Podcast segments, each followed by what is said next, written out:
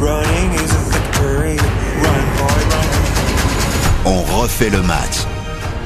Salut à tous, bienvenue sur le podcast On refait le match. Nous allons parler football féminin aujourd'hui avec tous nos spécialistes. Ils connaissent le sujet par cœur. Ils attendent l'euro avec impatience. Ça va rythmer tout leur été. Baptiste Durieux des soirées foot dans RTL Foot. Salut Baptiste. Salut Eric, salut à tous. Nous avons le boss, le responsable de l'information du pôle digital. Il va en faire des articles et des tweets sur cet euro féminin en Angleterre. Raphaël Boss-Platière, salut. Salut Eric, salut à tous. Et c'est l'homme qui vous fait tous vos articles, notamment sur le sport tout au long de l'année, euh, sur RTL.fr, sur l'appli RTL. C'est l'homme de toutes les stats. Il connaît tous les chiffres. Greg Fortune, salut. Salut Eric, salut tout le monde. L'euro féminin, c'est du 6 au 31 juillet en Angleterre et l'équipe de France espère bien soulever la coupe. Run, boy, run.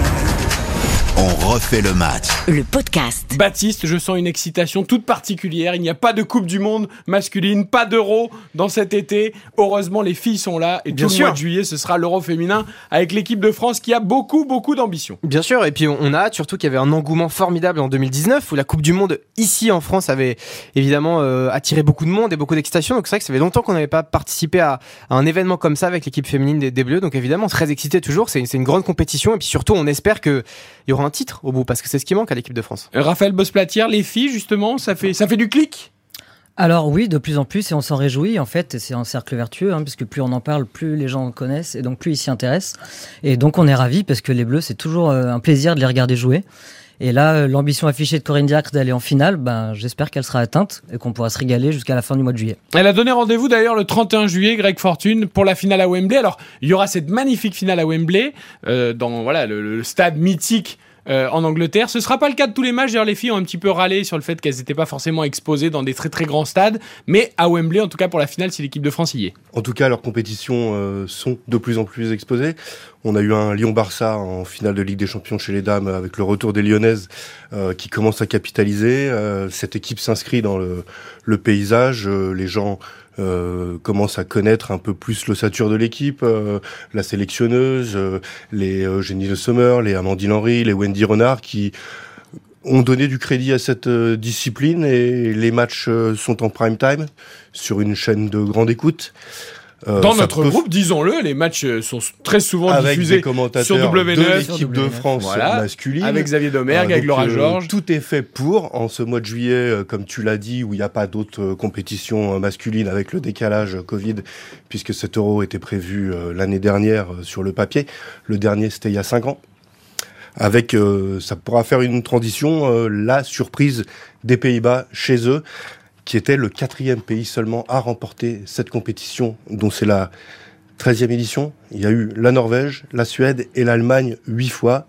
Vous l'aurez compris, les Bleus, jamais et pas mieux qu'un quart de finale. La Suède, d'ailleurs, deuxième nation mondiale derrière les États-Unis, qui sont un peu la nation intouchable, qui avait d'ailleurs gagné la Coupe du Monde en France. Et la France est juste derrière, troisième, donc légitimement, Baptiste Durieux, cette équipe de France de Corinne Diacre, qui a d'ailleurs des résultats incroyables, on va les détailler tout à Bien l'heure. sûr. Euh, eh bien, elle fait partie des favoris, pour pas dire être le grand favori de cet euro. Bien sûr, et c'est c'est important. Moi, j'ai pas envie qu'il soit comme la Belgique chez les garçons. C'est-à-dire une génération formidable, et puis, mais qui n'a jamais rien gagné. C'est vrai que l'équipe de France, elle est géniale parce qu'il y a beaucoup d'expérience des Lyonnaises qui ont remporté euh, lui Ligue des Champions euh, maintenant. Euh, Il y a évidemment des joueuses du Paris Saint-Germain qui est un grand club aujourd'hui dans le monde, euh, évidemment chez, chez les filles. Donc euh, on a envie de voir cette équipe avec beaucoup de, jeunes talents, beaucoup d'expérience. Il y a tout en fait, il y a tout. Et là, il serait temps de, gagner quelque chose parce que c'est hyper important d'inscrire aujourd'hui vraiment quelque chose dans, ce palmarès. C'est vide et c'est vraiment triste que ce soit vide. Raphaël, on reste sur une série des filles de Corinne pour la qualification pour le mondial 2023. 8 matchs, 8 succès, 40 buts marqués, 3 buts encaissés seulement. C'est une vraie machine, hein, l'équipe de France. On l'a encore vu contre le Vietnam ou le Cameroun, qui sont certes des équipes un peu plus petites, mais 4-0, 7-0. Voilà, ça enchaîne. Il y a Katoto, euh, évidemment, maintenant l'attaque en star. Donc il y a tout ce qu'il faut. Oui, alors c'est vrai que les, les deux matchs de préparation contre le Cameroun et le Vietnam, tu l'as dit, les équipes étaient vraiment très faibles. Donc pour se mesurer et savoir vraiment ce qu'on vaut, c'est quand même plus difficile. Mais on remarque quand même qu'en marquer 4 puis en marquer 7, fallait quand même le faire. Faut pas s'arrêter à 2-0. Et il y a quand même une équipe où quasiment tous les postes sont doublés avec euh, des joueuses euh, vraiment incroyables. Avec la meilleure défense pour moi du monde, euh, Grid Jembok et Wendy Renard. Euh, en attaque Et aussi. on a Tonkara qui même, peut faire le et boulot Tonkara aussi. qui fait vraiment bien le boulot, qu'il a très bien fait pendant les deux matchs de préparation. Euh, franchement, on a une équipe devant, du coup, on peut en parler aussi. euh, Cascarino, euh, Kadiza Toudiani, euh, Gaillero. voilà, Gaillero, Cascarino, j'ai déjà dit, je crois. Et on a, alors moi j'ai vu une joueuse, je te coupe Raphaël, je suis tombé amoureux là sur les derniers matchs. Je suis pas un grand spécialiste du foot féminin, Mais alors Clara Matteo, qui joue Ah au oui, Paris sûr. FC, qui a fait une saison incroyable au Paris FC, qui a la supplé grâce Gayoro qui était blessé et qui a joué non pas attaquante mais numéro 10, elle m'a régalé. Une vision Hmm. du jeu incroyable, les passes euh, dans les intervalles. Voilà, on a, on a des vraies joueuses de ballon grecques dans cette équipe de France. On rappelle le programme Allez. pour se mettre dedans. Donc ça commence euh, la compétition mercredi 6 juillet avec euh, le match d'ouverture par l'Angleterre. Euh, pour l'équipe de France de Corinne Diacre, c'est le dimanche 10 à 21h contre l'Italie, 14e nation au classement FIFA, euh, la meilleure équipe de notre groupe sur le papier. On enchaîne avec la Belgique. euh, 20e le jeudi 14 juillet après l'étape de l'Alpe d'Huez pour ceux qui aiment le Tour de France et on termine le lundi 18 à 21h toujours contre l'Islande ça pourrait se compliquer si on passe en quart de finale, avec une première place qui normalement euh, est, celle attendue, euh, avec la Suède ou les Pays-Bas, donc nation euh, deuxième nation mondiale ou les tenantes du Oui, titre. parce que tu évoquais l'Alpe d'Huez. Dans la phase de groupe, il n'y a pas de col hors catégorie hein, pour l'équipe de France. hein. Franchement, c'est- Ah, le- normalement, le- c'est largement le jouable. premier match contre l'Italie, mais c'est pas. euh, Alors j'allais dire c'est pas la squadra, mais la squadra chez les garçons c'est plus ça non plus. Ah, à l'Euro, euh, vainqueur quand même. Il, il joue pas les Coupes du Monde, mais il gagne l'Euro. euh. Donc attention quand même. Normalement, ce premier tour euh, doit permettre de monter en puissance, d'engranger encore un maximum de confiance et d'aborder les trois derniers matchs À au plancher. Mais Si on passe le quart, euh, moi, j'ai tendance à penser aussi que euh, c'est les Mais favorites. le, le- le problème, en fait, c'est qu'on on fait la même erreur que qu'on fait à chaque fois, c'est qu'on on décrit un effectif qui est pléthorique, qui est talentueuse, euh, avec beaucoup de talent.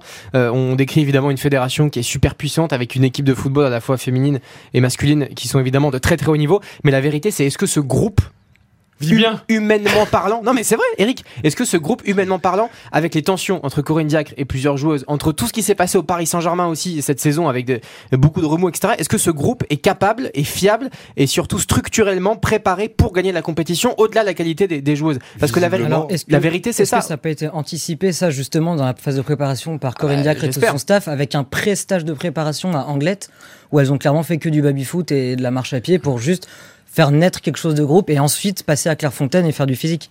Visiblement. Et puis il y a eu des choix quand même. Il y a eu des, joueuses importantes, écartées. Amandine Henry, Eugénie Le. Sommer. Voilà, Eugénie Le Sommer qui sont des, des historiques de cette équipe de France. Mais il y a de la relève et puis il y a des postes doublés. On parle souvent chez les garçons des problèmes de latéraux à droite et à gauche en Bah là, on défense. a Là, quatre Karchaoui, euh, titulaires là, voilà, potentiels. Karchaoui, Bacha, Torrent, Extraordinaire. Périssé, on a, on a on quatre qui peuvent jouer euh, titulaires. Puis on a Marion Torrent qui peut jouer des deux côtés. euh, C'est quand même. Mais il n'y a, pas- il y a pas de débat sur l'équipe. Mais, mais encore une fois, c'est comme l'Italie chez, chez les garçons pendant l'Euro.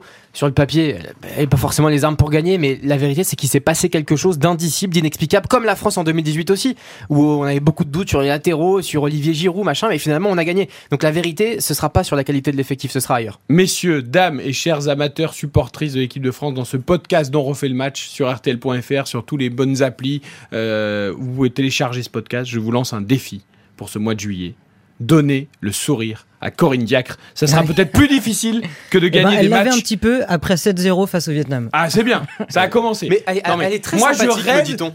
Alors évidemment que la France soulève le trophée pour que enfin l'équipe de France gagne quelque chose, mais je rêve de voir Corinne Diacre heureuse surtout, ça Mais serait oui. beau.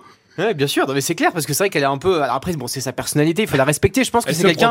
Voilà, je pense que c'est quelqu'un qui est très sympathique. Évidemment, on a de, plein de retours positifs sur elle en off, euh, comme on pourrait dire. Mais après, oui, effectivement, moi j'aimerais bien. Et puis surtout, il y a un truc, euh, comme je l'ai expliqué, il y avait un enthousiasme qui était fou en 2019.